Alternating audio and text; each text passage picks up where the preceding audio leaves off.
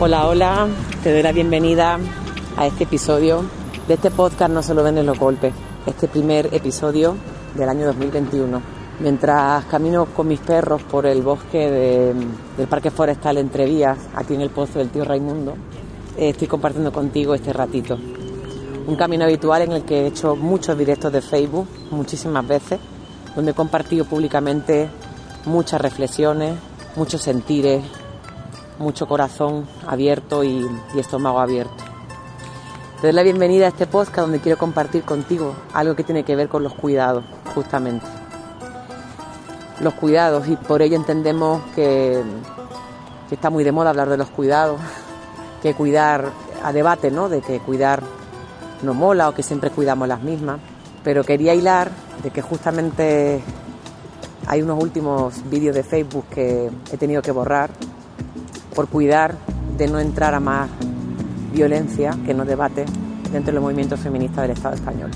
Justamente por cuidar eh, una respuesta colectiva en masa que se ha dado en un ataque directo al monólogo de No se en los golpes, donde no voy a entrar más a contar qué ocurrió y cómo ocurrieron los hechos, lo haré en su momento, pero en este podcast quería hablar de cuidados porque justamente estos días me he sentido muy cuidada y quiero agradecer a las personas que han estado cuidándome en estos días tan duros y vulnerables y quería contarte un poco qué piensa al respecto de los cuidados y por qué está el mundo como está en muchas cosas. ¿no? Yo no tengo la verdad absoluta, nunca la he tenido en absolutamente nada, pero creo que es un tema que nos atraviesa y que no solo quiero hacer este podcast por agradecer lo que me han cuidado, sino lo que yo disfruto cuando yo cuido también y cuando hay una equivalencia en el cuidado y lo que es violencia es cuando unas cuidan más que el resto, ¿no?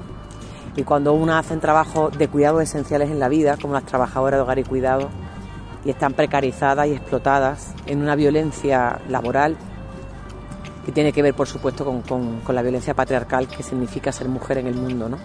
Los cuidados es algo que, mm, que si me remonto y pensar en cuidados, estoy pensando en mi madre, estoy pensando en mi abuela materna, en mi abuela paterna, en mi madre de corazón, mi tía María, mi tía abuela, y me remonta a mi niñez y pensar en, cosas que yo daba por hechas, como tener la comida hecha todos los días caliente en la mesa y no valorarlo como algo tan esencial y fundamental.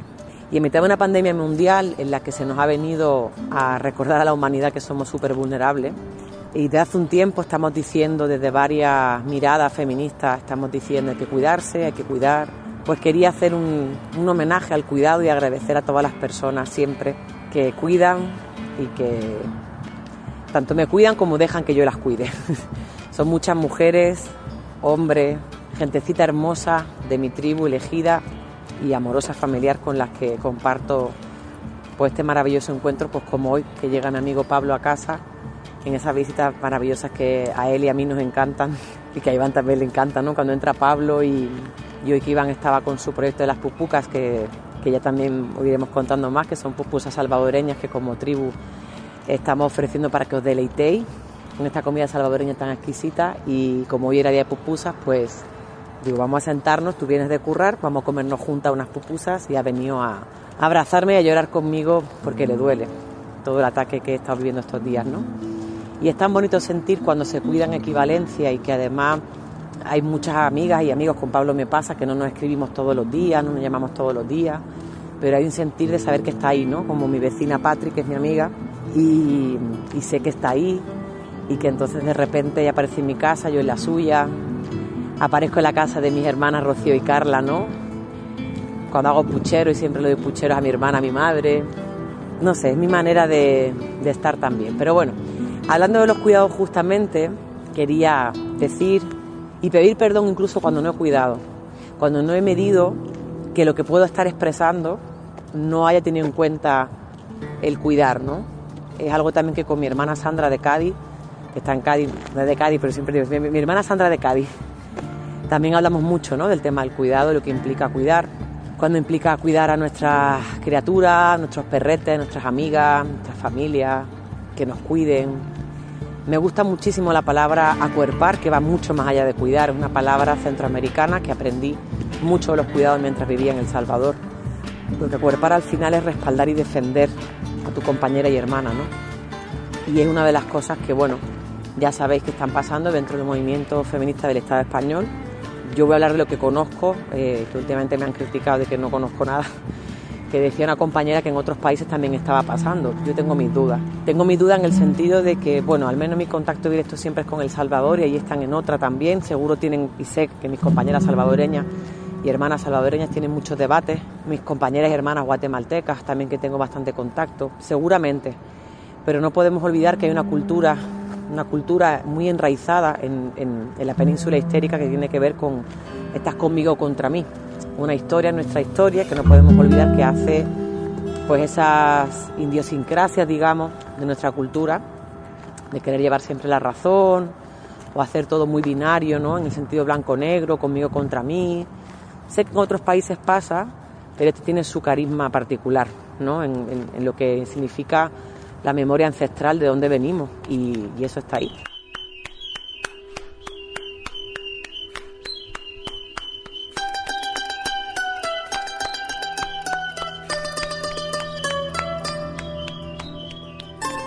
Entonces quiero hacer de nuevo un llamado al cuidado, ¿verdad? A que a la hora de expresar nuestras disidencias, pues nos pensemos las cosas. Yo cometí el error cometí el error y pido perdón al respecto de retuitear absolutamente todo lo que se generó en Twitter y quizás no fue la mejor estrategia, no estoy segura que no lo fue, pero era tanta violencia la que estaba recibiendo que no encontré otra manera en ese momento que retuitear todo para que se viera el nivel de violencia. Puede ser verdad que, que tener más seguidores en una plataforma te puede dar un poder, es verdad, es cierto, y hay que hacerse cargo de eso. Pero bueno, el resultado de aquello que pasó, que como digo, yo algún día relataré cómo fue, es que de toda mi plataforma, tanta gente que sigue en las redes, no solo ven los golpes, no tanta gente fue la que fue a atacar, digamos, ¿no? Sin embargo, al revés sí. Pero bueno, por eso quiero pedir perdón, porque a pesar de que ese fue el resultado, podía haber sido otro, ¿no? Y que de verdad desde la plataforma, al tener más seguidores, hubiera pasado que hubieran ido más, más gente, ¿no? Entonces, pues pido perdón por eso y también rectifico el haber retuiteado todo en ese momento que quizá no, estoy segura que no tuvo sentido.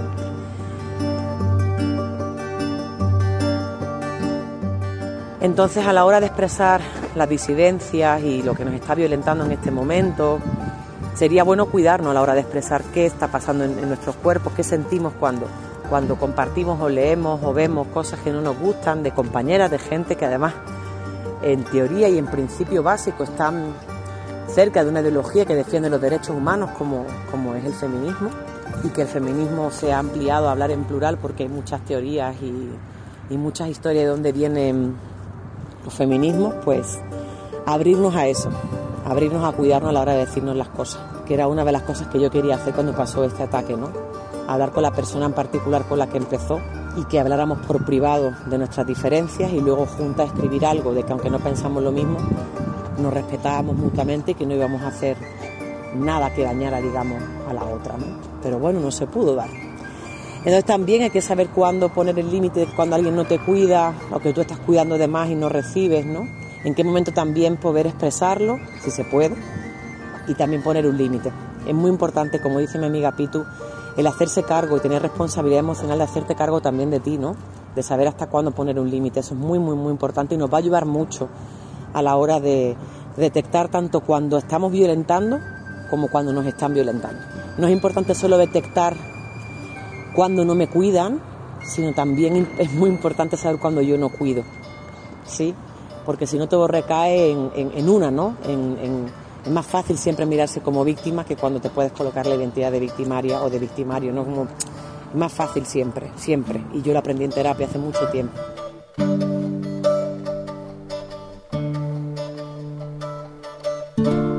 Así que con los cuidados pasa lo mismo.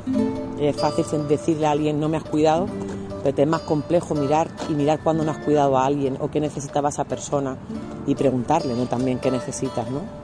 Bueno preguntar si lo que estás aportando a la hora de cuidar la otra persona en ese momento lo quiere. Porque la vida es gerundio y siempre hay que preguntar, no hay que dar por hecho las cosas. La vida es gerundio, es movimiento, las cosas cambian y cambian como estamos viendo en este momento a velocidades muy altas, muy grandes, a costes muy dolorosos en estos momentos. Ya estáis viendo que son muchas cosas las que están pasando. Y observando ahora mismo aquí en el patio un grupo de adolescentes que están sentadas y sentados ahí en un, bancos del parque de aquí donde estoy caminando, pues pienso en mi hija y en todas las adolescentes que son las personitas, las personas y personitas con las que me quiero vincular para poder llevarle un mensaje que yo en mi adolescencia no tuve, por eso tengo como esa pasión por la gente adolescente. Estoy segura que es la etapa más compleja de la vida, la más compleja. Y lo que con, mi hermana Carla hablábamos de esto, que me decía que, en el embarazo y en, y en la adolescencia son las etapas más, a nivel hormonal más complejas que están estudiadas, vaya, que hay gente estudia, que ha estudiado que el cambio hormonal es tan fuerte como en el embarazo y por eso se, se adolece tanto, ¿no? Que adolecer tiene que ver con adolecer de algo. Y los veo aquí en este banco, hablando, vinculándose y me revuelve, porque veo a mi hija a diario en ese estudio online que tienen que hacer online, presencial, semipresencial y el momento que están atravesando, ¿no? Y las pocas oportunidades que nos dejan para poder estar en las aulas compartiendo un pensamiento crítico de apertura, de cuestionar el mundo, de que no les paralice esto que está pasando y quede siempre una, energía en su sentir y en su ser en el mundo que les invite a, pues al final a ser mejores como humanidad, ¿no? Un poco, dentro de lo que dejan hacer en su vida y, cómo llevar su vida, pues joder, que, que haga las cosas lo mejor posible, la verdad. Espero que te haya gustado este podcast, que te haya hecho sentir y reflexionar sobre qué es para ti los cuidados. Ojalá, ojalá y mil gracias por, por escucharlo, por estar ahí, por tu apoyo, por tu acuerpe y nos encontramos en el siguiente episodio. Cuidaros y cuidar mucho y que el amor del bueno siempre esté presente en vuestras vidas. Nos vemos, adiós.